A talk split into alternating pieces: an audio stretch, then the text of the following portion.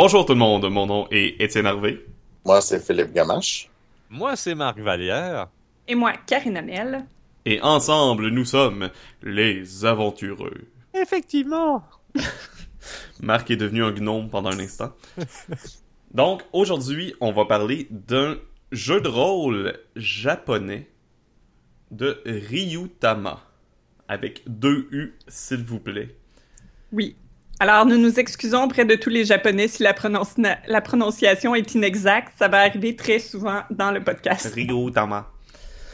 Euh, on va essayer de pas faire non plus de d'accent racisme, raciste comme je viens de faire. Bref, Ryutama, qu'est-ce que c'est? C'est les films de Miyazaki rencontrent Oregon Trail. Ok. S'il y, en a qui sait c'est quoi Oregon Trail, c'est bon, euh, toute l'histoire des... Euh, c'est un vieux, vieux jeu OS. Ouais, c'est aussi un vieux jeu, mais dans le fond, c'est la, route de l'Oregon, l'histoire des pilgrims euh, un peu américains qui devaient faire une route d'un bout à l'autre des États-Unis. Dans le fond, Ryutama, c'est un jeu sur le voyage. Est-ce que tu meurs aussi souvent dans Ryutama que dans Oregon Trail? Non, parce que, comme on dit, c'est ça rencontre Miyazaki. Il y a pas beaucoup de gens qui meurent dans les films de Miyazaki. C'est vrai, t'as un point là. C'est un jeu qui va se concentrer justement sur le voyage et euh, l'émerveillement, la découverte, en quelque sorte. C'est, comme on dit, c'est un jeu de rôle japonais. Fait qu'en même temps qu'on va regarder un peu qu'est-ce que Ryutama, ça va être intéressant de voir les différences avec les jeux de rôle euh, nord-américains ou européens, parce qu'il y a des bonnes différences que j'ai remarquées du moins en, lisant le livre. Karine, tu as peut-être vu aussi parce que toi, tu as joué en plus. Oui. J'ai lu et j'ai joué. Donc, Bon, faut euh, dire qu'on lit quand même la traduction, là. Ça veut dire ben qu'il y a eu une certaine... Mhm. La traduction anglaise, elle a été traduite aussi en français euh, par euh, Jérôme Lambré de Lapin Marteau. Elle a même été traduite en français avant d'être traduite en anglais. Donc, un des rares jeux. La traduction en anglais est faite par Koto'i, si je me souviens bien, le nom de la compagnie, de l'éditeur. Oui, je confirme. Ils font beaucoup de traductions de jeux japonais. Ils ont fait Tenra Bancho Zero puis euh, Shinobi Gami également. Ah, Donc, euh, pour commencer, on, va y aller avec les règles de base euh, de Ryutama. c'est genre quelque chose d'assez classique entre parenthèses. Dans le fond, il n'y a pas de mécanique de base très très spéciale. C'est des, des 10, si je me trompe non, non, ça dépend. Non, ça dépend de tes stats. ça, ça dépend de tes stats. En fait, euh, ça commence que tu choisis ton voyageur. Il y a différentes classes, il y en a sept en fait. Classe de voyageur. Et ensuite, tu choisis, il y a quatre stats qui sont euh, intelligence, dex, spirit. Donc, euh, je sais pas comment traduire ça de façon. Oui, ah, oui, mais c'est pas, le concept n'est pas le même. Non, c'est un peu. Euh, spirit puis euh, force. Ça serait plus willpower, mais la volonté, c'est ça. Oui, merci. la volonté, ok, ouais. Donc, c'est les quatre stats. Euh, puis, les... c'est toujours des nombres pairs qui varient, 4 étant le plus faible, puis ça peut aller jusqu'à un maximum de 12. Et dans le fond, le chiffre euh, de ta stat détermine le dé que tu vas rouler. Mhm. Donc, si tu un 12, tu brasses un dé 12. Si tu un 10, tu brasses un dé 10. Si tu un 4, tu brasses un dé 4. Si tu un 6, un des six et euh, voilà, j'ai pas mal presque tout fait. Donc c'est euh, essentiellement euh, comme ça que ça se passe. Souvent, ça va être deux dés qui vont devoir être roulés. Ça va être souvent quand il va avoir un skill, c'est souvent deux stats ensemble. Des fois, c'est même deux fois la même stat. Ça peut être deux fois la même stat. puis des fois, ça peut, il y a quelques occasions là, que ça peut être une stat. Donc, on brasse un dé et on doit atteindre ou dépasser un chiffre cible euh, qui va être le niveau de difficulté euh, en fond de la, dans le fond de la tâche. Mhm. Puis c'est comme ça que la majorité des euh, jets sont résolus combat et pas combat dans le jeu. Sur les dés, quand tu passes un double 1, c'est considéré comme étant un fumble. Yes. on va en parler, mais les fumbles donnent des points aux joueurs. Oui. On va en reparler. et quand tu as 2-6, ben, quand tu as le maximum que tu peux atteindre sur ton dé, à ce moment-là, c'est un critique. Comme si tu roules un 4 sur un D4, c'est un critique. Ou ça peut être un 4, si t'as un D4 et un D8, dans le fond, ça va être 4 et 8, etc. Exactement. Ça va être des critiques. Wow. Puis à ce moment-là, c'est des succès euh, intenses et impressionnants. Fait que techniquement, même avec un petit dé, tu peux quand même réussir une action que tes chiffres pourraient pas atteindre parce que t'as tes, tu peux avoir des critiques. Et le fait que tu as un petit dé, ben, la chance de critique est quand même plus grande que sur un gros dé. Mhm. Oui, en même temps, euh, tu as quand même beaucoup de chances de manquer ton coup si le chiffre cible, c'est genre 7 puis tu as un 2D4 à brasser. Là. Mais euh, oui. OK. Sinon, quand, pour continuer, dans le fond, on va continuer avec la création de personnages parce que c'est pas Mhm. mal de, là que part le jeu. Euh, quand tu fais ton personnage, tu as le choix entre 3 sets de, de stats, dans le fond. Tu peux choisir d'être Ouais. average, fait que d'avoir d'être dans la moyenne, d'avoir des 6 partout. Euh, tu peux choisir d'être spécialisé, fait que tu vas avoir 2 des 4 et 2 des 8 dans tes stats de ton choix. Et tu peux choisir d'être standard, donc 1 4, 2 6 et 1 8. C'est vraiment pas plus compliqué que ça. Tu choisis puis t'es places où tu veux. Euh, tu vas également choisir, comme euh, Karine parlait, ta classe, qui sont des plus des jobs, des du- enfin, en- Ouais. des travails que d'autres choses presque. Tu Ouais. peux être un, un j'allais dire un minestrel, un ménestrel. Oui. J'essaie de le traduire en français. Euh, tu peux être un marchand, tu peux être un chasseur, tu peux être un guérisseur, un fermier, un artisan ou un noble. Puis chacune de ces classes-là va donner euh, certaines caractéristiques spéci- spéci- spécifiques pour... euh, comme par exemple, je sais que le fermier et le marchand peuvent avoir plus d'animal, euh, d'animal, d'animaux, pardon, qui les suivent. euh, Sans avoir de pénalité. Exactement. Euh, le marchand a un bonus quand il négocie. Euh, je pense que le fermier aussi a une constitution solide. euh, Le chasseur plus, peut plus solide. suivre les ennemis puis avoir des bonus contre eux. Puis puis il peut traquer les animaux. Euh, il peut aussi chasser, donc accumuler de la nourriture pendant le voyage. Le noble a de l'étiquette et est spécialisé dans le combat. Le guérisseur, évidemment, peut guérir. Fait qu'il y a différents, différentes classes ont différentes choses spécifiques. Donc, une fois qu'on a choisi la classe et euh, les, euh, les stats de notre personnage, à ce moment-là, il faut aussi choisir le type. Parce qu'il y a trois types euh, de personnages pour chacune des classes. Il y a le type combat. Donc, c'est un, personnage qui va avoir certains bonus, euh, un type de personnage qui va avoir certains bonus au niveau du combat. Il va avoir le type technique, que c'est plus au niveau Des situations. Exactement, des situations, parce qu'il n'y a, pas tant de skills que ça, là, en fait, mais euh, des situations qui vont arriver qui vont être plus, euh, qui vont être mieux adaptées. Et il y a le type magie, donc, qui peut utiliser de la magie. Et euh, ça, ça fait très RPG japonais, je trouve. Ça Oui. fait très jeu vidéo. C'est comme un petit esprit jeu vidéo à l'intérieur du jeu de rôle, à mon avis, du moins. C'est comme juste dans les...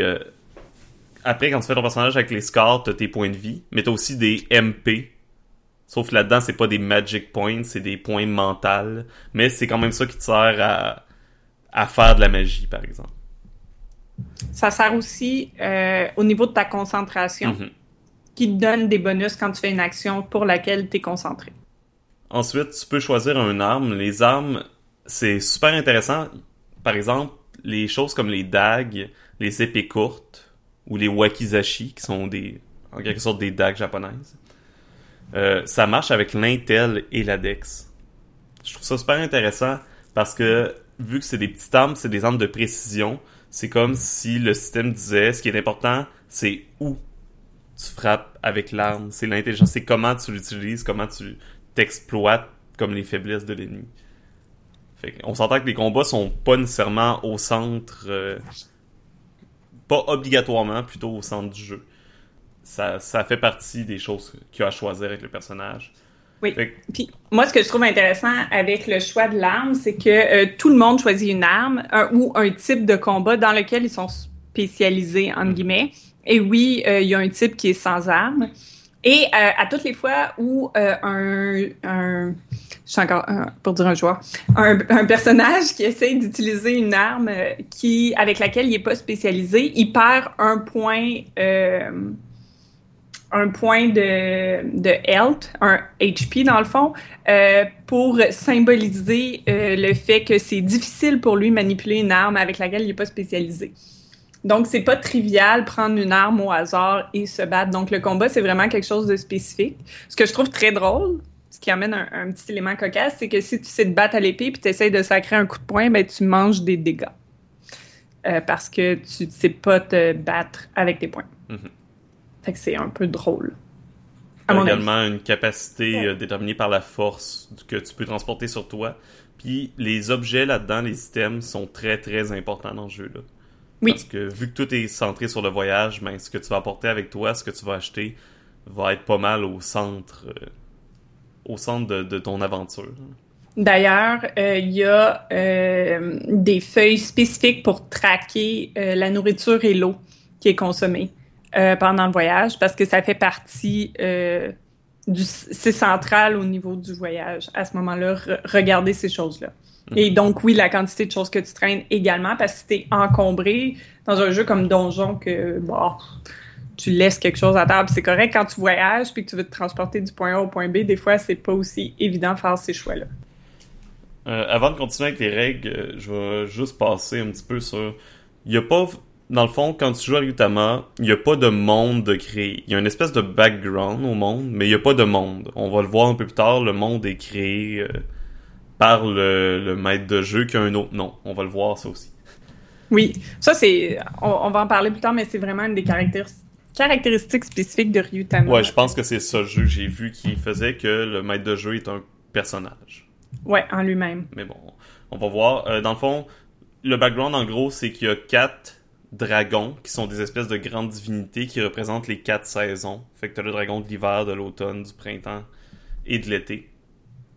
Et justement, le maître de jeu va jouer un dragon un peu euh, sous les ordres de ces dragons-là. Puis son but, c'est de récolter des histoires pour les conter aux Mhm. dragons, pour les raconter.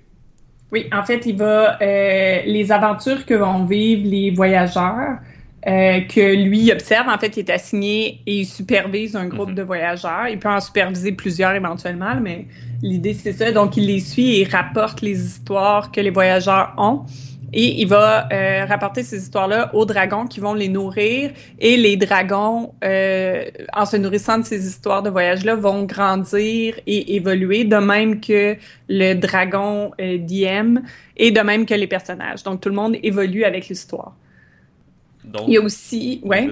Ben, je te pour dire, il y a aussi d'autres dragons mineurs. En fait, c'est les dragons dans Ryutama, c'est un peu comme les esprits, je dirais, dans d'autres settings. Donc, il y a chaque type de terrain va avoir un dragon et chaque euh, type de météo va avoir un dragon aussi. Donc, il y a un dragon de la pluie, un dragon du soleil, un dragon des nuages, un dragon du vent. Il y a également un dragon des montagnes, du désert, euh, des euh, marais. Euh, tous les a- différents climats et Exactement. terrains. vont avoir des dragons qui sont plus mineurs que les dragons des saisons, mais c'est un peu ça l'espèce de mythologie, je dirais, Mhm. dans Ryutama. Puis peu importe le monde dans lequel les, les joueurs vont jouer, il va toujours avoir des statues de dragons. Oui, Euh, le long du chemin pour euh, vénérer ces espèces de dieux slash dragons slash esprits euh, là. Un petit rituel super intéressant qui explique justement que les statues de dragons tiennent des bâtons de voyage. Si c'est la première que tu croises durant ton, ton voyage, ben tu peux prendre le bâton. Puis ça dit que si jamais tu croises une statue qui a plus de bâton, ben en tant que voyageur, c'est ton devoir de remettre, de mettre ton bâton à la statue pour que le prochain voyageur puisse en profiter. Des petits, euh, c'est très japonais comme euh, comme petit principe de monde parce que ça c'est une tradition justement, c'est quelque chose qu'on a perdu beaucoup ici. Mais pour eux la tradition est très importante puis justement de de payer respect euh, aux, divinités, aider les prochains voyageurs, etc. Comme l'aventure et le- comme le voyage est au centre du jeu, chaque personne dans l'équipe va avoir aussi un rôle dans le voyage. On a le leader qui va dans le fond s'arranger que tout fonctionne bien. C'est lui qui s'occupe des initiatives durant le combat. On a le mapper en anglais Le cartographe. Le cartographe, c'est lui, il a une feuille expressément pour la carte. C'est lui qui va s'occuper de s'assurer que le voyage se passe bien, de voir où il s'est rendu. Euh, Puis c'est lui aussi qui va faire des jets pour être sûr que le groupe se perde pas. Parce que on va voir tantôt, tous les jets à peu près du jeu sont centrés sur le voyage. Oui. À chaque jour, il y a les jets du voyage. Puis après ça, dans le reste des choses qui arrivent, il y a les jets euh, qui ont attrait à tout ce que les joueurs font. Mais il y a toujours à chaque jour, quand ils sont pas dans une ville, des euh, jets de voyage à faire. Après, tu as le Quartermaster, qui est, euh, encore une fois, si vous trouvez la traduction en français, allez-y parce que je l'ai sous Le langue, mais- gestionnaire des ressources. C'est ma meilleure traduction. Ah, vraiment, Karine, tu... non, là, là, tu m'impressionnes, là, sincèrement, là, parce que je cherchais encore dans mon cerveau. Ça Donc, c'est c'est lui qui s'occupe de garder la nourriture et l'eau. Merci. Et finalement, le, celui qui garde euh, le journal euh, des- du voyage, fait que c'est lui qui s'occupe d'écrire un peu ce qui se passe à chaque jour. Ça, c'est pour les rôles durant le voyage. Donc, il y en a qui influencent un peu plus les règles, d'autres non. Comme c'est, il y aura personne d'autre que le cartographe qui va pouvoir jeter, faire les jets pour euh, retrouver. Les rôles peuvent être interchangés également. T'es pas obligé euh, d'être confiné à ton rôle à jamais. Mais il n'y a pas de rôle de, de, de, de confiné à, un, euh, à une classe de personnage. Non plus. Tu sais, Ok. tu peux être un ménestrel de combat qui s'occupe de faire la carte. là. Ok. Tu peux être, euh, ça peut être très diversifié. Oui. En fait, il, il suggère souvent, euh, par contre, que celui qui fait la carte ait une haute intelligence, Mhm. juste parce que sinon, vous allez tout le temps mopper vos jets puis vous allez tout le temps être perdu. Euh, mais ce qui peut aussi être très, très drôle. Euh, mais euh, ça va être plus difficile de faire le voyage, mais c'est des détails comme ça. Fait que c'est pas... Ça, ça va être plus des suggestions basées sur les, stats, les statistiques des joueurs que les classes ou les types. Le reste, ça peut être n'importe quoi. Donc, euh, j'ai toujours dit que le système d'expérience, c'est pas mal ce qui déterminait ce que, ce que le jeu encourageait. Oui. Fait que pour l'expérience dans Ryutama, c'est la- une des façons principales de gagner de l'XP, c'est la plus grande valeur de terrain et euh, de de climat que tu as rencontré durant ton voyage. Parce que chaque terrain et chaque climat est associé à une valeur. Oui. Et c'est souvent ça, en fait, le, la- le, le chiffre cible qu'il faut atteindre quand on fait des jets. Oui, quand tu fais des, les, les jets de voyage. Dans le fond, le plus haut nombre que tu as eu à atteindre durant ton voyage va déterminer le nombre d'expériences que tu vas gagner. Tu gagnes de l'expérience aussi quand le Ryujin, donc le maître de jeu, utilise des bénédictions sur toi. On va voir c'est quoi plus tard. Et tu gagnes également de l'expérience pour euh, 10 fois le level du monstre le plus haut level que tu as combattu. Fait que pas pour tous les monstres que tu as combattus, seulement le plus haut. Oui, donc ça sert à rien de vous battre 50 millions de fois euh, dans votre partie. Ça va pas vous donner plus d'XP. On voit qu'il y a quand même, il y a, quand même un petit quelque chose de, un, petit- focus sur le combat, juste pour dire que c'est quand même important de se combattre de temps en temps parce que en même temps ton voyage, ben, tu veux peut-être éliminer les menaces euh, sur la route ou des choses comme ça. Oui. Mais en même temps, tu sais, oui, tu vois que ça a une place, mais déjà là, c'est parce que c'est gradé en 1, 2, 3, puis c'est comme la troisième façon de gagner de l'XP, donc c'est clairement pas la plus Non, c'est importante. c'est- c'est vraiment c'est pas la plus- plus c'est c'est pas la, la principale puis ça l'indique que oui tu veux du combat mais euh, c'est pas que ça Non, ça, juste pour dire que le combat mérite de l'expérience, mais c'est vraiment pas au centre du jeu. exactement Euh, chaque niveau donne quelque chose de spécial. On va pas passer en revue chaque chose, mais tu peux évidemment tu peux gagner des augmenter les dés de certaines stats. Tu peux gagner des spécialités au niveau des terrains ou des climats.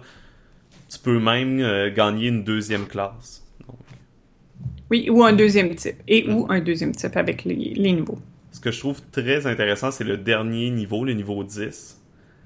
C'est tu gagnes l'opportunité de commencer une, un voyage légendaire. Oui. Il y a, dans Ryutama, il y a, euh, je pense, je sais pas si c'est 10 ou 7, je me rappelle plus du nom, mais merci. Il y a 7 euh, voyages légendaires possibles à faire qui sont des espèces de pèlerinages que, rendus assez haut niveau, les joueurs peuvent dire « Ok, moi, je veux le faire ». Puis c'est un peu une euh, quête épique euh, qui se donnent à eux-mêmes, euh, dans laquelle ils peuvent embarquer puis gagner de l'XP puis vivre des situations euh, par elles. Ils sont déjà préétablis, les voyages, peut-être pas dans le détail, mais comme c'est quoi ces, ces voyages-là légendaires, donc c'est déjà déterminé.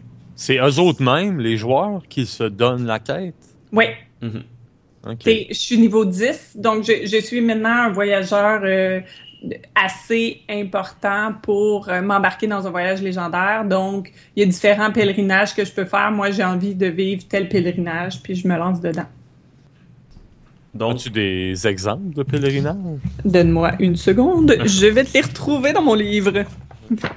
en fait, donne-moi peut-être plus qu'une seconde. euh, moi, je les ai pas dans le livre de base, les pèlerinages.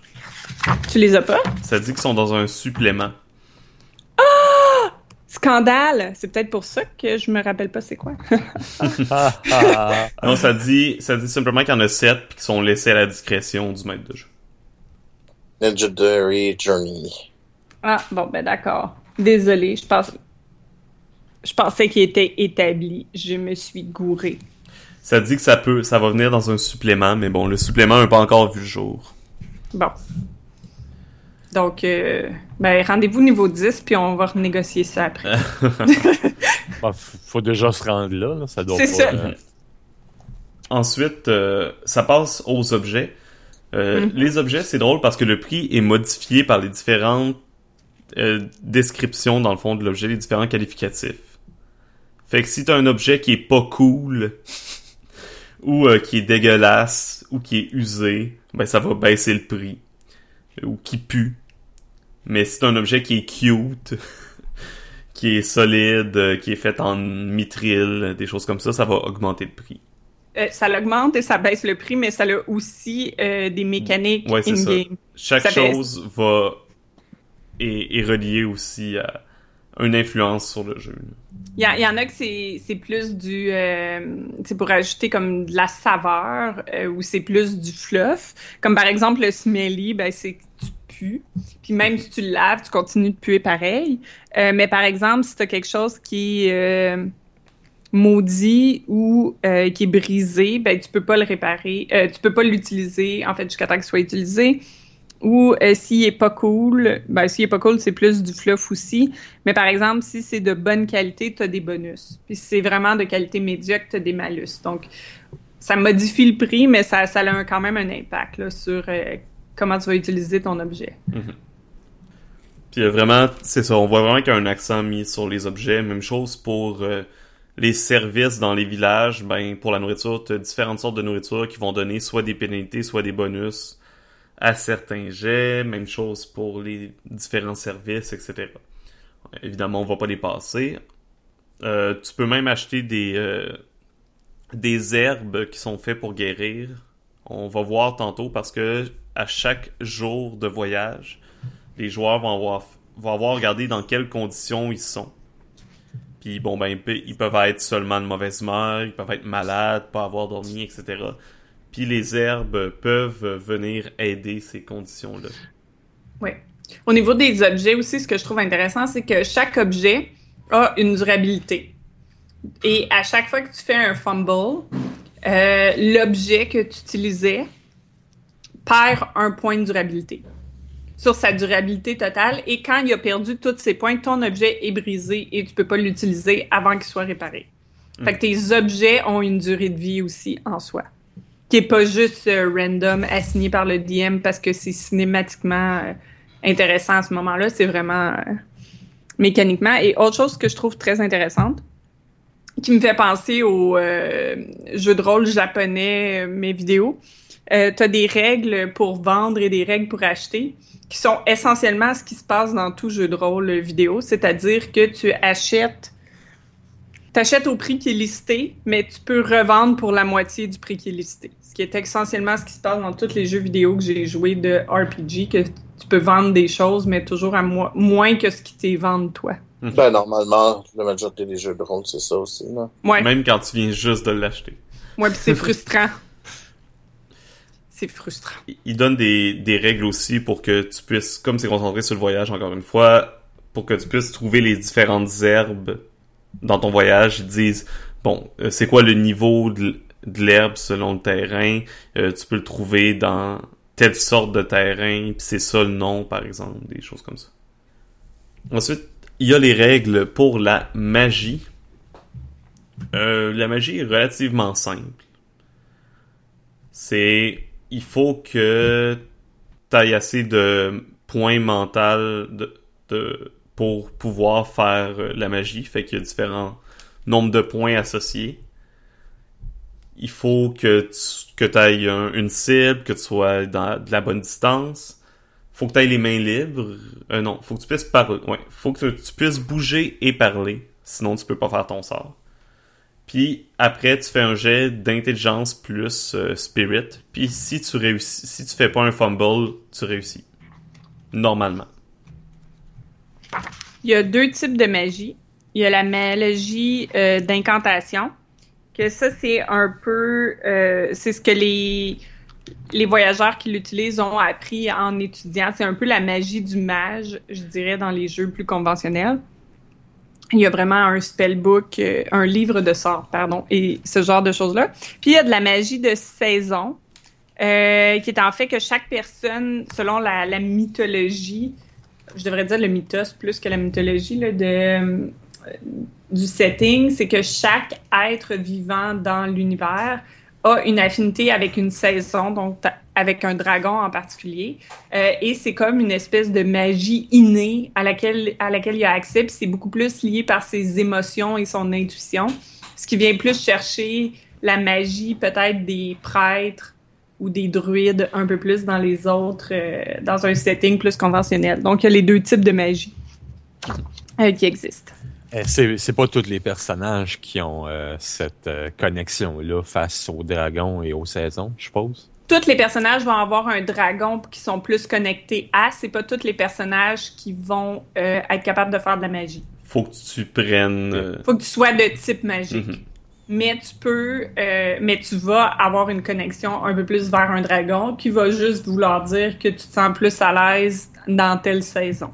Comme il y en a qui sont plus à l'aise l'hiver, je les comprends pas ces personnes-là, mais ça existe. Euh, Oui. Il y en a, J'en suis un, fait que tu me je te comprends pas. C'est ça. Euh, oui. Tandis qu'il y en a qui sont plus euh, à l'aise durant l'été, euh, qui m'apparaissent comme des personnes beaucoup plus normales. Non, c'est pas vrai du tout, là. Mais qui Moi- vont être moi, comprends des pas. différentes saisons. Sinon, pour la magie, en, en gros, c'est à peu près ça. Là. Sinon, c'est pas mal instantané ou t'as des rituels qui prennent une heure en général. Sinon, après, ils rentrent dans les jets un petit peu plus spécifiques. Fait qu'on a parlé en général que c'était deux, euh, 2D la plupart du temps qui étaient roulés. Puis il faut juste atteindre un, un target number. Fait qu'un un nombre précis. euh, qui va être déterminé par le maître de jeu de 1 à 20. Euh, de 4 à 20 plutôt. 20 étant euh, presque un miracle. Euh, 20, c'est un miracle. Genre, c'est légendaire. Euh, Il y a un ménestrel à quelque part qui va se réveiller, qui va prendre des notes et chanter des chansons en ta gloire. C'est c'est ça. Puis Quatre. 4, ben, Quatre, j'aime bien leur description. Euh, un fumble, c'est un échec total, mais un 4, quand tu as un 4, ça dit même un enfant aurait pu faire mieux. Moi, je trouve ça excellent comme description. C'est bon. il y a quelques... Il donne quelques exemples de, de skills, que, dans le fond, de compétences qui peuvent être tirées. Euh, négociation, connaissance de, de job, éviter quelque chose, voir quelque chose, boire. c'est quand même très drôle qu'il y ait un focus euh, là-dessus. Ben, moi, je trouve ça, ben, ça fait partie du voyage et euh, je trouve ça très réaliste parce que moi, j'ai fumble souvent euh, ces jeux-là dans ma vie quotidienne. Alors, euh, je, je comprends tout à fait. Euh, en fait, ils divisent essentiellement tous les, jets en deux catégories. Ben, il y a les, jets de voyage, mais en- essentiellement, tout type de jet va être soit une de ces deux catégories-là. Ça va être soit un euh, jet contesté ou un jet, eux, ils appellent ça un success check, donc un jet à succès. Essentiellement, un jet à succès, c'est tu un chiffre cible, tu brasses. Si tu le chiffre est en haut, tu réussis. Un jet contesté, ben, ça le dit si vous êtes deux qui brassez ou le NPC brasse ou, euh, je sais pas moi, la force de la nature brasse ses dés. Puis c'est contesté, puis c'est celui qui a plus haut qui gagne. Ensuite, euh, il y a le principe dans le jeu de concentration. Tu peux te concentrer pour faire une tâche qui va te donner un bonus de plus 1. Euh, Oui. Normalement, tu as deux façons de te concentrer. Soit tu dépenses un fumble point, un point de fumble quand quelqu'un a eu un fumble, dans le fond, ça te donne des points. Sinon, tu peux dépenser la moitié de tes points mentaux euh, pour gagner un plus 1. Tu peux faire les deux. Si tu fais les deux, ça te donne un plus 2.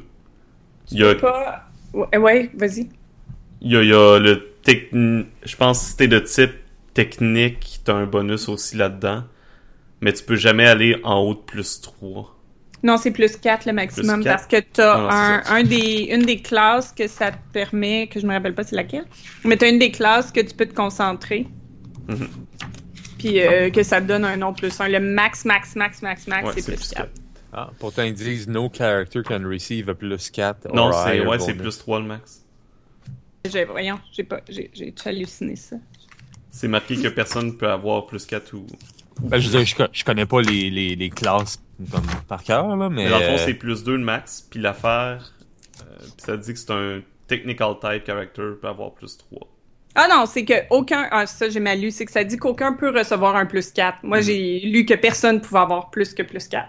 Fait que j'ai juste. euh, je, je, je blâme mon cerveau pour la mauvaise lecture. Bon, on en a pas parlé tantôt, mais si quelqu'un tombe à, à zéro euh, point mental, ben il tombe inconscient.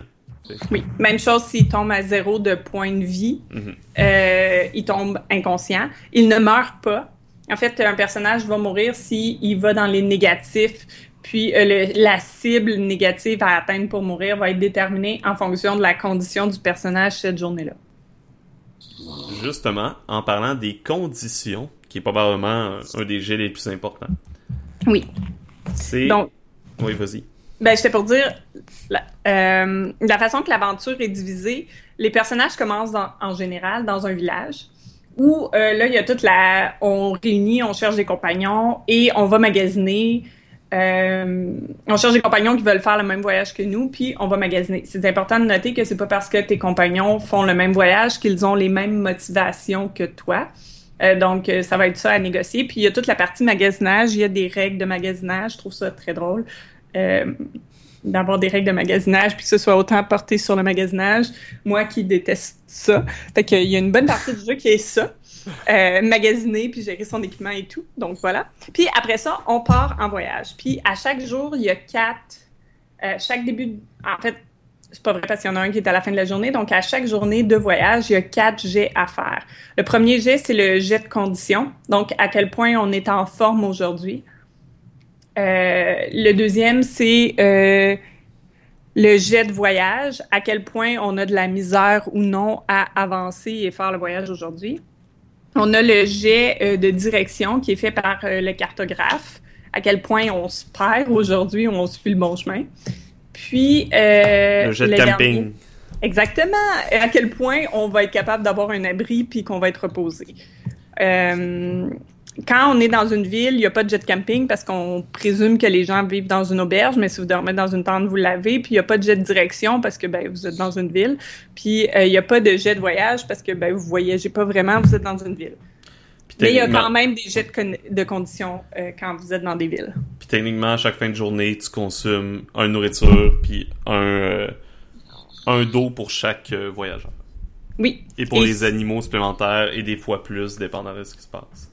Oui, entre autres, si votre si vous avez pas votre campement, il est pas capable de- d'avoir de tente pour tout le monde, je pense que vous en perdez plus ou Mhm. vous avez une pénalité euh, quelconque que je me rappelle pas c'est laquelle. Ce que je trouve super intéressant, ce qui est très différent des jeux qu'on connaît habituellement, c'est que dans ce jeu-là, tu fais justement ces jets-là, puis après, tu racontes pourquoi l'effet des jets en quelque sorte. Au lieu de la plupart du temps dans les jeux, c'est tu décris quelque chose et là tu vas avoir le jet à faire pour voir si ça fonctionne ou non. Oui. Là c'est vraiment, t'as comme, dans le fond, t'as déjà le résultat de tout ton voyage, ou presque, de, de la journée.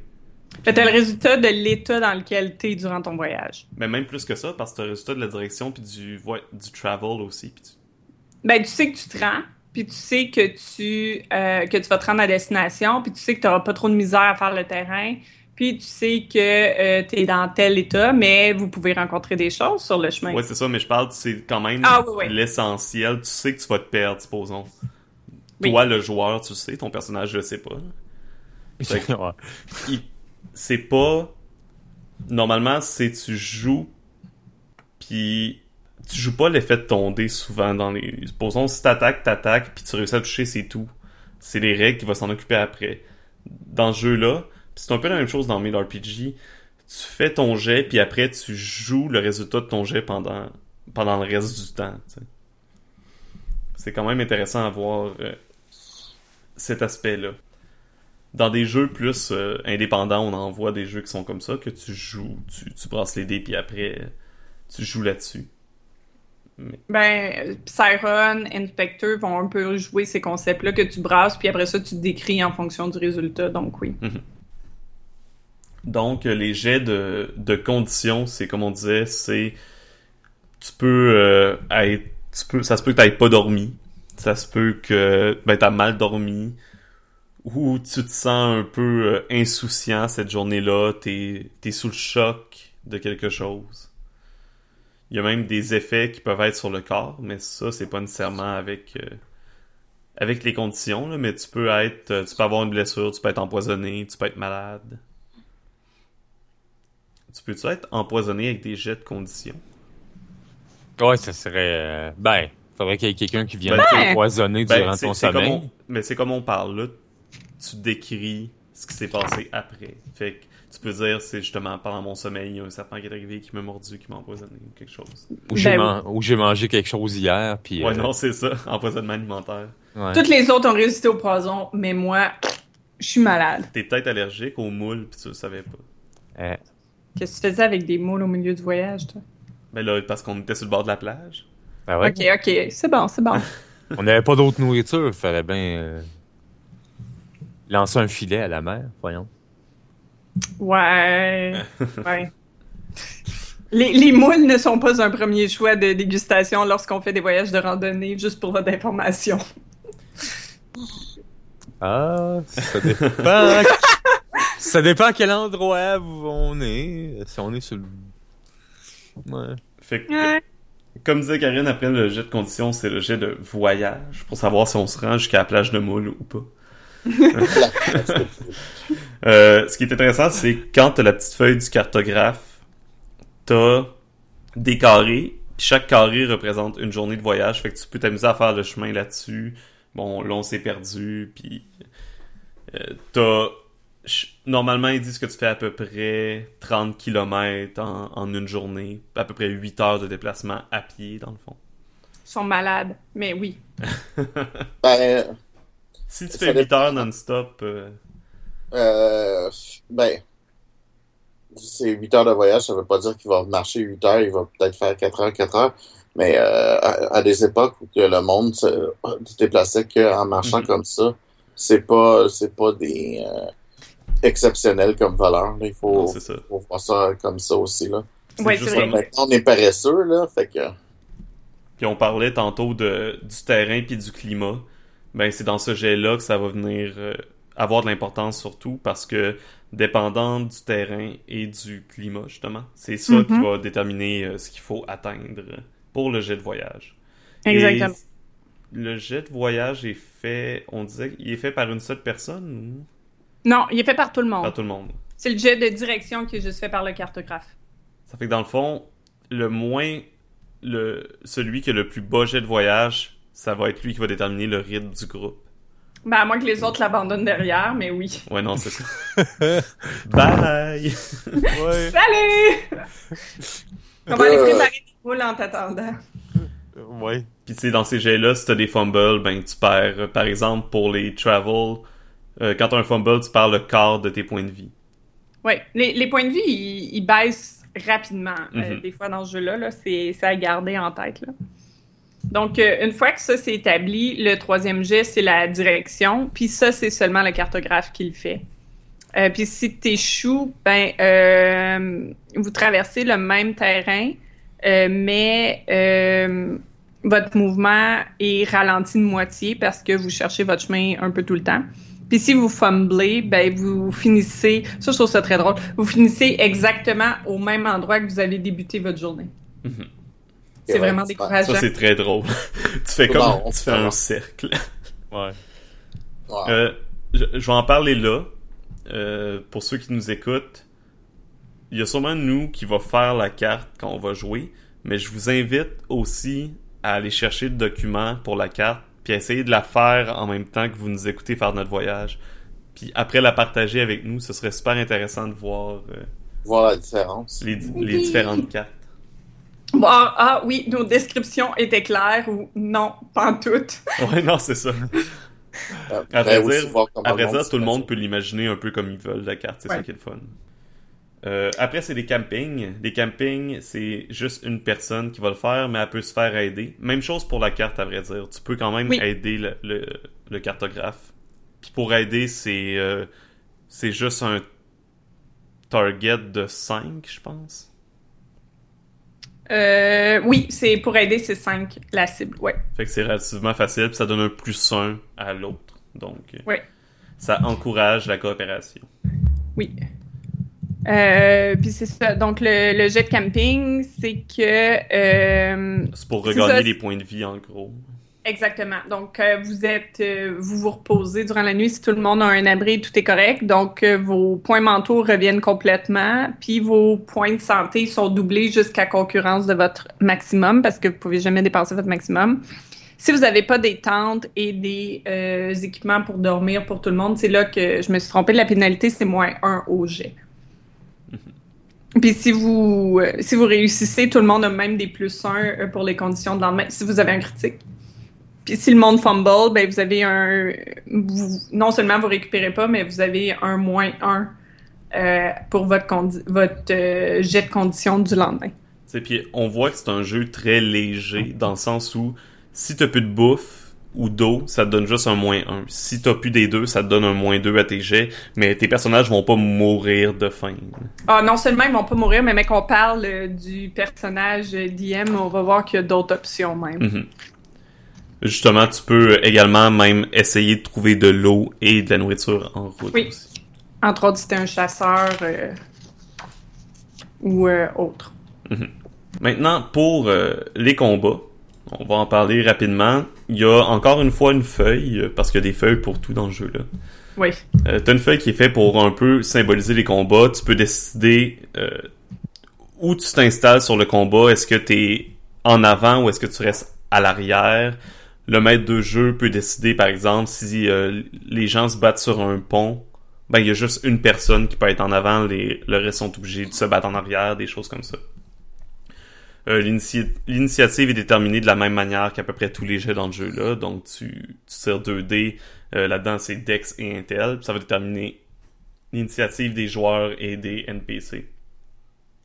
Euh, puis les, les combats sont relativement classiques, je pense. Oui. Ben, en fait, au niveau de. Il y a deux concepts qui sont spécifiques à Ryutama. Il y a le. La zone où donc les distances, eux, ils ont euh, la zone en avant puis la zone arrière. Si vous êtes dans la zone arrière, c'est des attaques euh, de. des ranges, comment euh, Des attaques à distance qui peuvent, ou à longue portée, qui vont pouvoir vous toucher, tandis que si vous êtes euh, dans la zone avant, tout le monde dans la zone avant est considéré en mêlée. Donc, c'est comme ça que les distances se calculent.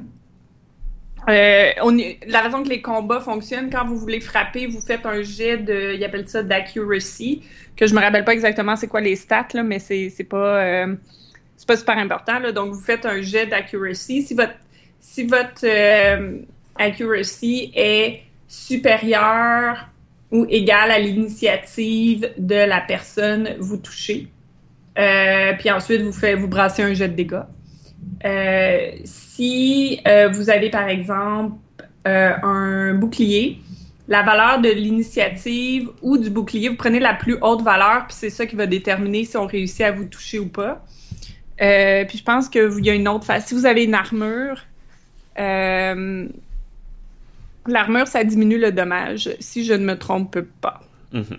Ah, vous pouvez, c'est ça, vous pouvez avoir des points de défense si vous portez une armure. Puis c'est ça, ça, ça diminue le, le dégât. Tandis que le, le bouclier, lui, ce qu'il va faire, c'est c'est, euh, changer ça. Vous pouvez aussi utiliser des skills ou utiliser d'autres actions. Vous pouvez aussi vous défendre. Puis à ce moment-là, ça va réduire vos dégâts euh, quand vous prenez euh, un de un votre dégât que vous mangez quand vous vous faites attaquer. Euh, chaque action que vous pouvez faire dans le combat, vous pouvez soit vous déplacer, soit faire de la magie, soit euh, évaluer la situation qui vous fait essentiellement rebrasser votre initiative et vous prenez le plus haut des deux. Euh, vous pouvez soit vous défendre, qui vous donne la possibilité de réduire vos dégâts, ou euh, et ou, en fait, si quelqu'un d'autre se fait attaquer, vous pouvez vous faire toucher à la place. À ce moment-là, l'attaque touche automatiquement par contre. Mais l'autre personne ne se fait pas toucher. Vous pouvez attaquer. Euh, puis vous pouvez soit utiliser un objet, soit utiliser un skill. Les skills qui sont utilisés en combat, c'est seulement le- la musique du ménestrel et euh, la guérison du guérisseur. On peut même, il y a même un geste spécifique pour en apprendre plus sur le monstre. C'est un monstre que c'est la première fois que vous voyez.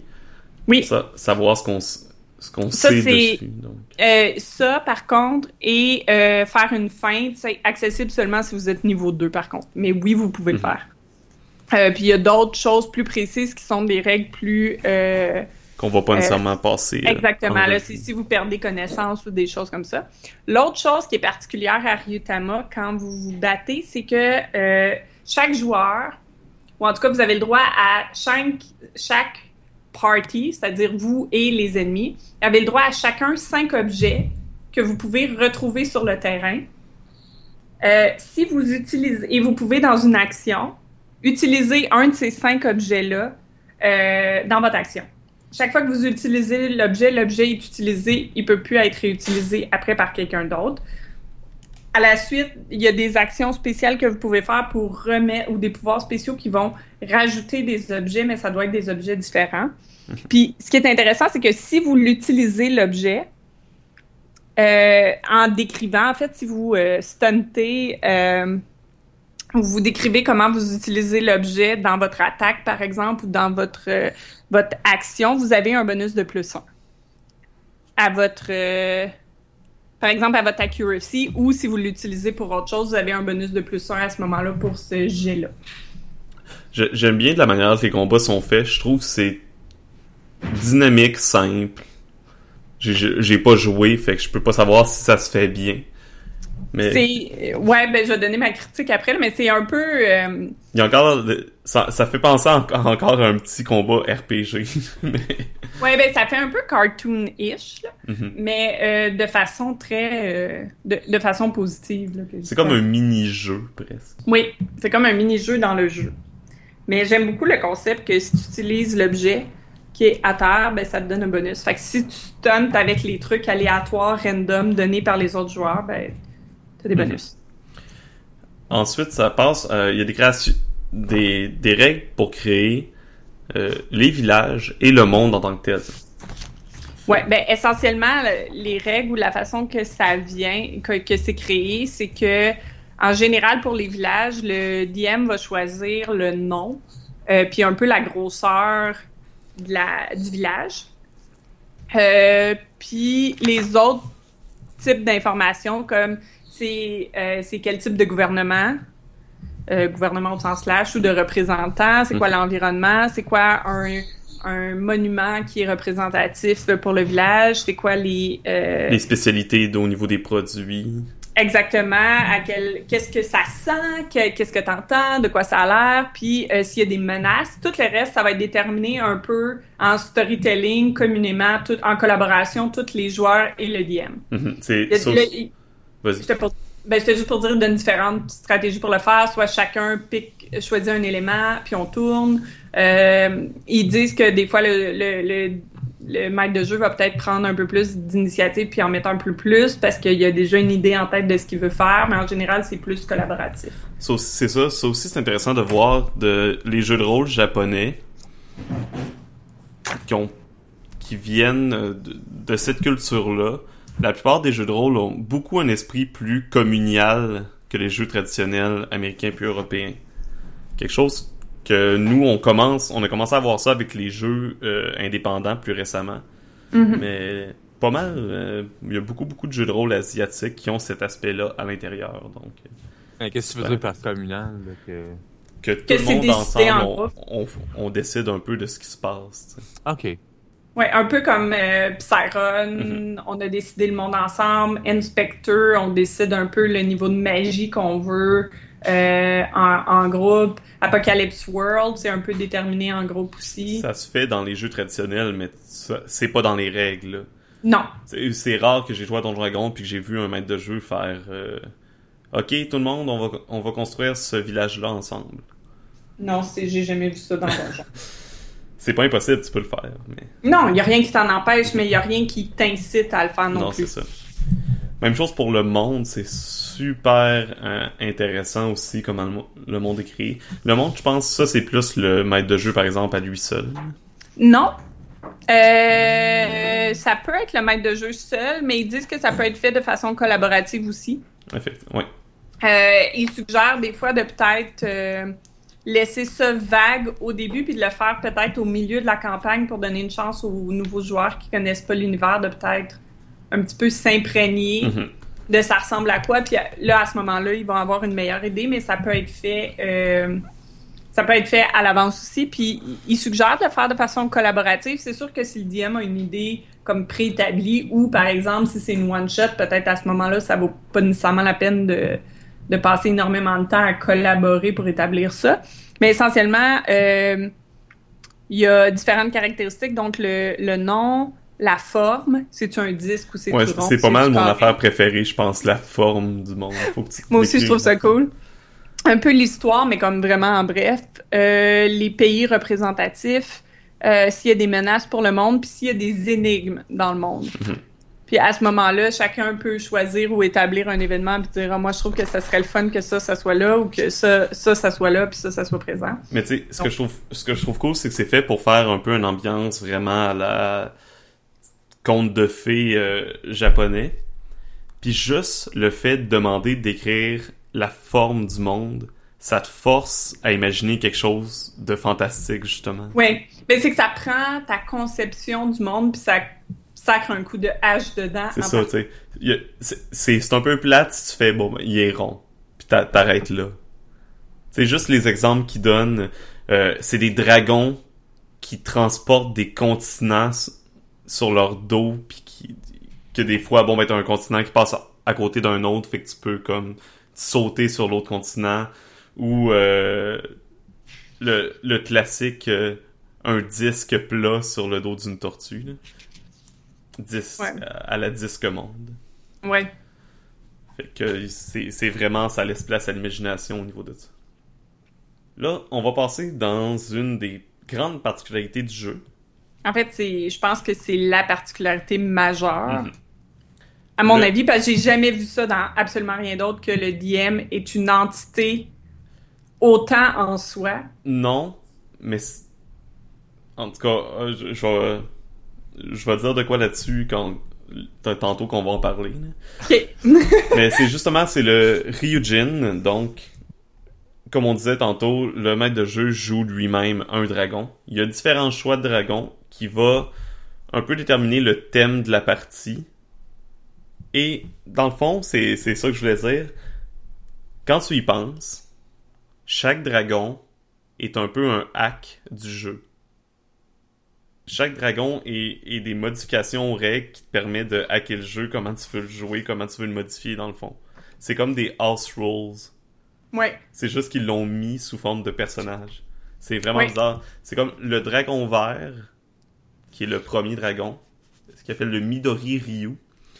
C'est carrément le, le dragon que tu joues selon les règles. Puis tu peux faire quelques house Chaque dragon a des artefacts puis des bénédictions. Les artefacts, c'est un peu les house rules en quelque sorte. Ou euh, du moins les, hacks du jeu. Comme par exemple le dragon vert, si tu as l'encyclopédie comme artefact, ça veut dire que c'est justement, tu joues selon les règles du jeu. Ça veut dire que le contrat social avec les joueurs, c'est je vais pas changer aucune règle. Tandis que si tu as le sextant, là ça veut dire j'ai le droit d'avoir quelques house rules. C'est vraiment bizarre, Ouais. c'est comme des objets qui viennent définir le contrat social. Ils vont dé- En fait, oui, ils vont définir le contrat social, ils vont définir les règles aussi, mais je préfère le contrat social à juste règles parce que, euh, par exemple, tu regardes le. Tu, tu vas aussi avoir les bénédictions qui sont comme des sorts, entre guillemets, que le dragon peut faire sur les joueurs Mhm. qui leur donnent soit des bonus ou des malus ou souvent qui vont récompenser certains types de roleplay des joueurs. Comme par exemple, le dragon bleu. Euh, S'il y a deux joueurs qui jouent, qui sont amoureux l'un de l'autre, euh, ils ont des bonus. Euh, autre chose, si des joueurs, euh, comme le dragon bleu toujours, ça va faire que tous les joueurs sont dans la même famille ou sont, ils, ont, ils ont une grosse relation entre eux. Pas plus que, hey, les deux, on s'en rend du point A au point B ensemble. Euh, par contre, tu regardes le dragon noir, là, ça change complètement l'ambiance du jeu parce que le dragon noir, c'est le dragon, euh, le Ryujin noir. C'est lui, tu veux tuer tes joueurs. C'est ça, c'est les les, paranoïa, paranoïa, conspiration, euh, agent secret, euh, des choses comme ça. Puis t'as le dragon, euh, le Ryujin rouge, que ça, c'est vraiment plus axé combat, violence et tout. Donc, ton Ryujin va te donner, va soit donner des sorts que tu peux influencer sur les joueurs, euh, ou des artefacts, mais ça va comme influencer tout le type de jeu que tu vas jouer, puis qu'est-ce qui va être le type de roleplay qui va être récompensé, puis ce genre de choses. Le dragon noir a carrément un pouvoir que il tue quelqu'un. S'il l'utilise, il y a quelqu'un qui meurt. C'est un NPC. C'est non? C'est un NPC? Je suis pas ma sûre, là. Ok, Il peut ouais, pas mais jouer c'est ça. Il peut pas Mais jouer il, Ouais, il y la- a- il y a quand même quelqu'un qui meurt, tu sais. Oui, oui. C'est genre, ok, bon, ben, j'utilise mon pouvoir, euh, tel NPC que vous êtes en train de parler, il meurt. Quoi?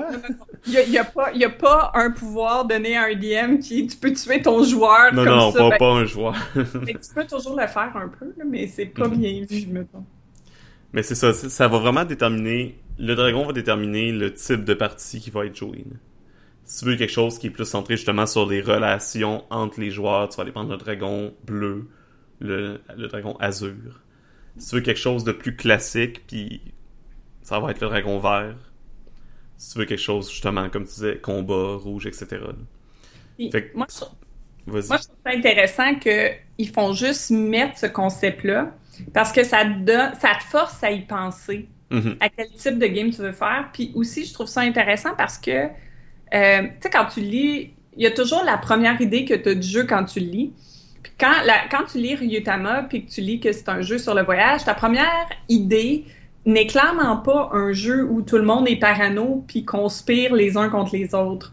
Euh, c'est pas ça ton premier impression. Ta première impression, c'est un peu comme tout est cute, voire peut-être même enfantin, même un peu trop. C'est peut-être un peu ça ton premier, ta première réaction ou ton premier jet. En tout cas, pour moi, ça a été ça que j'étais comme, hmm, c'est quelque chose que je jouerais avec des enfants ou pas?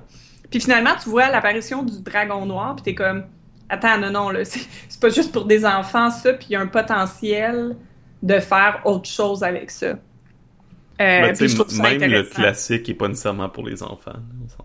Ben, tu peux le faire. Effectivement. Mais... Effectivement, mais je trouve juste que de mettre ça comme concept ouvre ton esprit à cette flexibilité-là. Mhm. Puis, c'est ça, c'est vraiment euh, super intéressant que ça, que ça te force euh, à cette réflexion-là. là. Que, que normalement, les. ça donne un focus que tu pourrais perdre normalement. Puis, j'ai toujours. Pour moi, une des choses les plus importantes en tant que maître de jeu, j'ai toujours dit que c'est euh, d'être vraiment intéressé par les personnages de tes joueurs de toujours chercher à en apprendre plus, puis c'est c'est pas ton aventure que tu veux faire en tant que maître de jeu, tu veux suivre l'aventure des joueurs. Pour moi, c'est quelque chose d'important. Puis justement dans ce jeu-là, en étant un dragon, que ton but c'est de justement écrire sur l'histoire des joueurs, c'est sûr que tu vas être très très impliqué dans ce qu'ils font. C'est vraiment le fun, ça. Ça encourage cette attitude-là. Ben, de toute façon, euh, tu disais que c'était un jeu qui est basé sur les, les films de Miyazaki. Euh, c'est pas tous les films de Miyazaki qui sont happy, joy, joy, puis tout va bien, là. Non, effectivement. Euh, Effectivement. Non, c'est ça. Supposons que tu prends le dragon noir, euh, même le dragon bleu, vu qu'il est concentré euh, beaucoup sur les relations, ça peut être tragique comme aventure. Oui, effectivement. Mais en fait, c'est ça, c'est que le dragon bleu, je dis relation, mais c'est aussi celui du drame Mhm. et des conflits euh, intra euh, personnels. Je dirais que le, le vert, c'est plus le classique procédural de, du premier jet, de ce que le jeu te donne l'impression de. Le bleu, c'est vraiment plus les conflits, les, les drames entre personnages, c'est plus émotionnel. Le rouge, ça donne des avantages plus combat.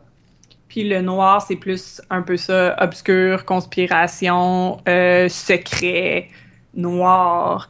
Euh, puis en fait, c'est ça, tu as un artefact euh, du dragon noir, c'est que tous tes joueurs ont un dark past. Vous avez un passé horrible, toute la gang. Fait que je trouve ça intéressant. Sinon, en général, quand le quand le Ryujin monte de level, il va gagner des nouvelles ma- bénéd- j'allais dire malédictions. Des nouvelles bah, ça- bénédictions dans une... Ben, ça peut être des, des malédictions. Le, le MJ monte de niveau aussi. Oui, ouais.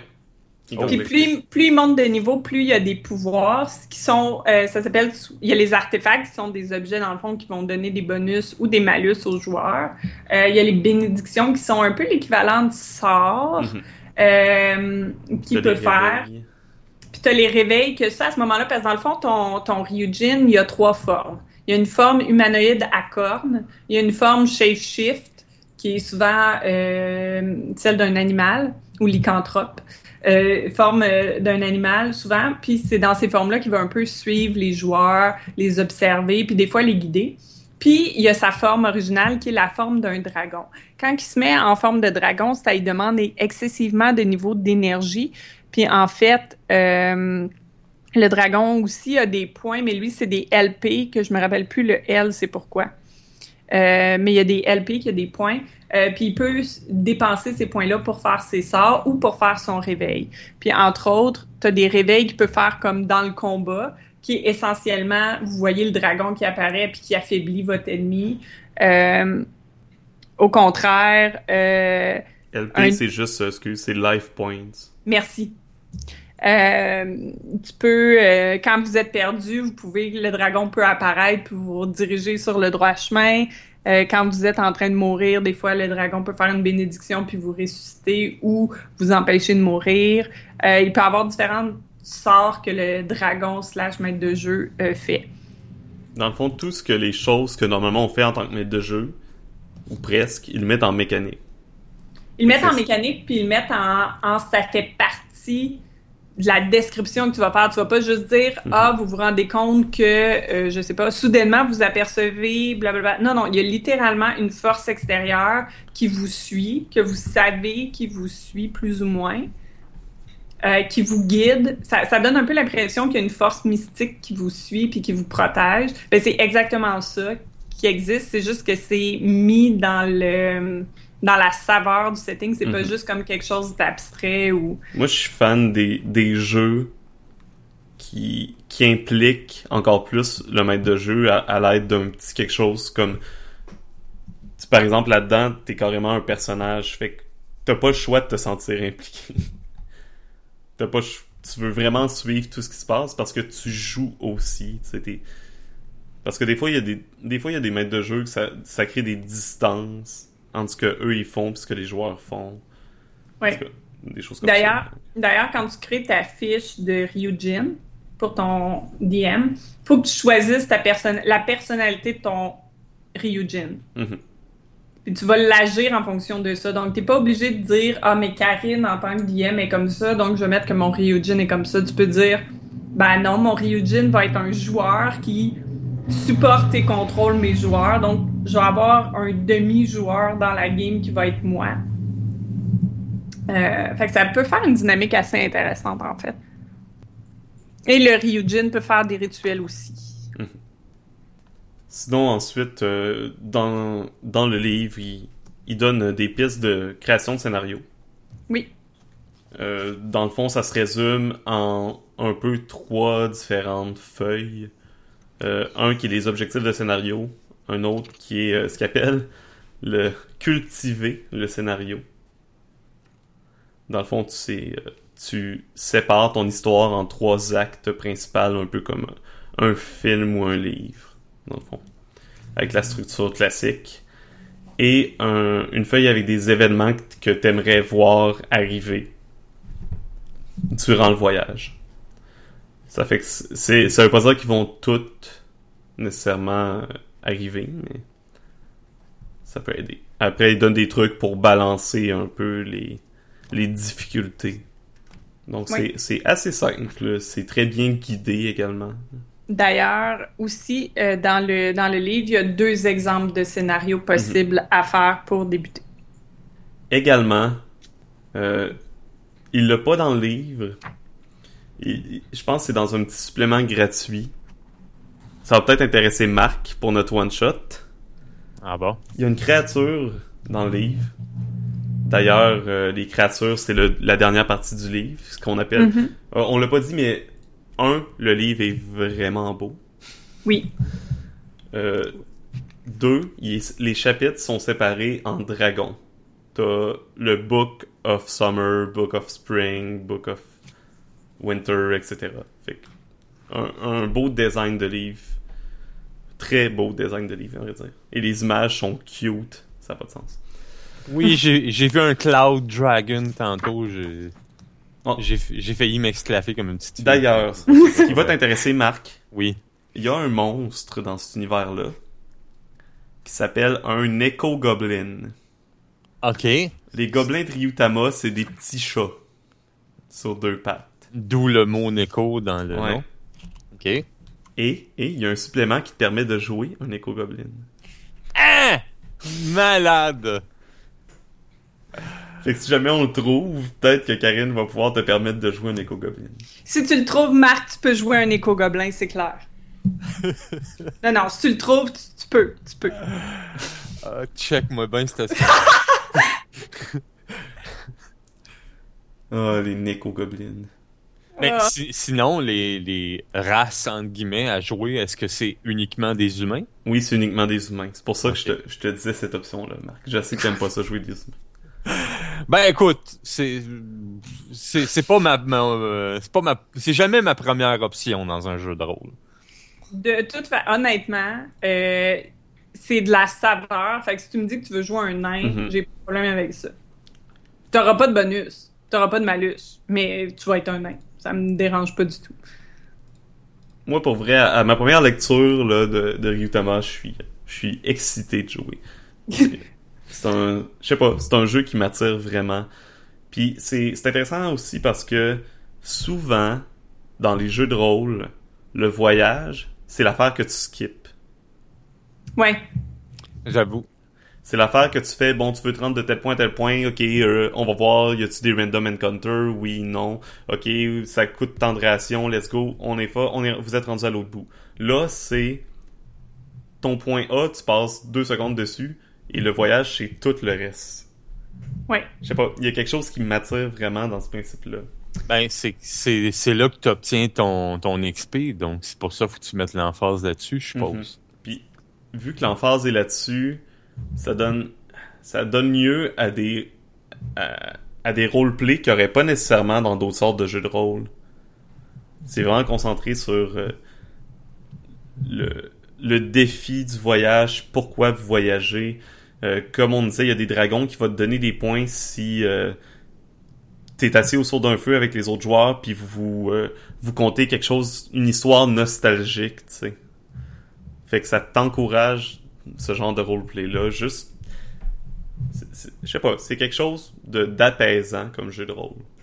Moi, j'ai une question. Euh, le, le, j'étais pour dire le DM, je me souviens plus c'est quoi le nom, le maître de jeu. Là.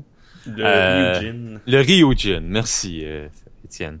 Euh, Est-ce qu'on sait quel, euh, quel dragon il va incarner au début ou c'est un mystère que nous devons dévoiler? Je sais pas ce que t'en penses, Karine. Ça va être probablement Euh, toi qui va être le Ryujin. C'est pas. J'ai pas souvenir que c'est explicité. Je vous dirais. euh, Il y en a certains que vous allez le deviner. Dans le sens, par exemple, que si je fais le dragon bleu, puis j'ai le cristal, puis je vous dis, hey, en passant, vous êtes tous des, des frères, sœurs, fratries, cousins, cousines, non, c'est sûr. vous allez faire comme, ok, bleu. Mais parce, à mon avis, c'est quand même bien de le savoir parce que ça détermine un peu le genre de partie que tu vas faire, donc ça détermine aussi le genre de personnage que tu vas vouloir te créer en ça. quelque sorte. Si, si je fais le dragon noir, je vais vous dire, hey, en passant, vous avez tout un passé sombre. Vous allez faire comme, ah, ok, c'est c'est ce Ah, ben, genre d'ambiance-là. C'est le temps de tomber en amour, non, c'est pas vrai. Ben, tu peux, ça va être excessivement tragique et tu vas devenir parano, mais tu peux. Euh, mais, euh, ben, en fait, je pense que ça va être sous-entendu ou ça va être vu, mais je pense pas que c'est dit que vous le savez d'emblée. Mhm. Ou que c'est ouvert. Mais je pense qu'il y en a qui sont relativement faciles à deviner. Là. Après cinq combats dans la one-shot, vous allez comprendre que je fais le rouge, puis... Et, et vice-versa, si euh, vous vous mettez à douter de vous, euh, il y a une conspiration, puis euh, je vous incite à vous entretuer, vous allez peut-être que je joue le noir. Euh, Mais on, on ne sait pas au départ. C'est pas quelque chose, tu dis, ok, ben là, je vais jouer le Non. vert. là. Je pense que c'est quelque chose qui est découvert in-game, euh, mais ça se reconnaît facilement. Ceci étant dit, c'est pas mis, mais il y a sûrement possibilité de créer euh, un homemade dragon aussi.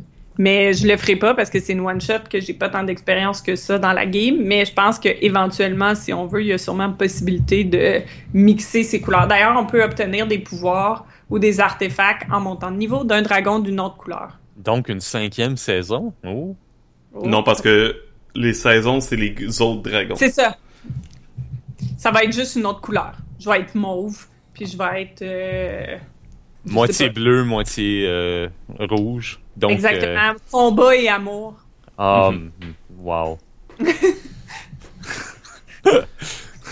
On va voir qu'est-ce que ça donne. Ouais. Mais ça- c'est- sûrement que ça peut s'arranger éventuellement quand on monte, euh, on monte de niveau. Là. Fait que prochain podcast, vous allez assister à notre grand voyage avec un invité également qui va être avec nous. Oui. Bien hâte de voir ce qu'on va faire. Mais avant de passer au prochain podcast, moi, je veux donner ma critique parce que moi, j'ai joué. Oui, vas-y. Euh, je vais confesser que euh, quand on m'avait parlé de Ryutama au début puis qu'on avait dit on fait une partie, moi et le groupe avec qui on était, outre le DM, là, qui était très, très, très motivé et très, très, très encouragé pour le jeu, on était tous un peu appréhensifs. J'avais pas lu les règles, j'avais pas lu le jeu, on s'est faisait expliquer au fur et à mesure. La façon qu'il m'expliquait ça, j'étais comme, hmm, ça a l'air bébé. ça a l'air euh, pas. euh, J'étais très pro comme le voyage. Puis ça, ce concept-là, ça m'appelait, mais je- de la façon qu'il me décrivait ça, j'étais comme. Il me semble que je suis très limitée dans ce que je peux faire. Il me semble que je suis très. euh, il me semble que c'est simpliste. Fait que c'était ça mes appréhensions au début. Puis on a commencé à jouer, puis j'ai été vraiment surprise de voir toute la. Ouais, non, j'ai pas changé de texte en cours de route. J'ai été très surprise euh, qu'au contraire, il y avait une certaine complexité qui était présente, puis on pouvait vraiment faire plein de choses. Oui, t'as pas 50 millions de choix de classe, mais en même temps, t'as pas besoin de 50 millions de choix de classe. Puis oui, tes skills sont limités, mais tu utilises les mêmes skills pour faire un million de choses. Fait que c'est pas vrai que t'es si limité que ça. Euh, puis ça peut varier énormément. En fait, la- l'aventure qui nous a fait faire versus moi, comment j'imaginais que l'aventure allait se dérouler, c'était deux mondes différents, mais complètement. Puis euh, ça m'a fait voir que ça avait beaucoup plus de possibilités. Point négatif, euh, en fait, point d'avertissement que je dirais, les jets de voyage, euh, c'est vraiment, vraiment, vraiment, vraiment, vraiment, vraiment, vraiment important de prendre le temps de les décrire puis de les jouer. Mhm. Euh, parce que ça peut venir rapidement un je brasse 4D puis on passe à la next journée puis Ouais, ça ça, brasse 4D, tu parles pendant plate. 10 minutes, puis next. C'est ça, ça peut devenir excessivement plate. Fait qu'il y a un risque de dérapage vers une série de je brasse des dés pour brasser des dés. Euh, si on fait pas quelque chose avec, fait que c'est important qu'à chaque fois que ces jets-là sont brassés, que ces jets-là aient de l'impact. Sinon, euh, tu perds complètement le jeu. En fait. On va sortir les, les acteurs en nous, puis on va dé- décrire ça comme t'auras jamais vu quelqu'un décrire. Ouais. Un que jet je, je dirais que le jeu, j'ai trouvé ça vraiment le fun quand j'ai joué, mais il faut vraiment faire attention parce qu'après un certain temps, on a eu une baisse d'énergie, puis c'est un peu ça qu'on a fait. Puis à ce moment-là, ça devient vraiment facilement juste une série de jets Mhm. euh, sans conséquence, puis tu perds, tu perds complètement le jeu à ce moment-là.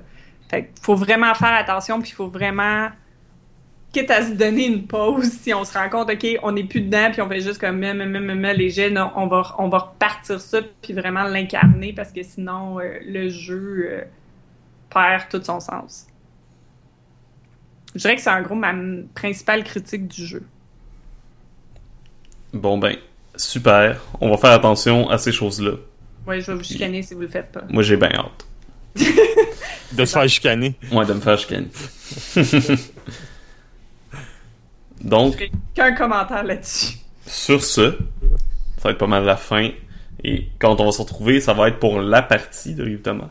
Donc, on vous souhaite une excellente journée. On vous remercie d'avoir été des nôtres. On vous dit à la prochaine et surtout, Bonne Bonne. Aventure.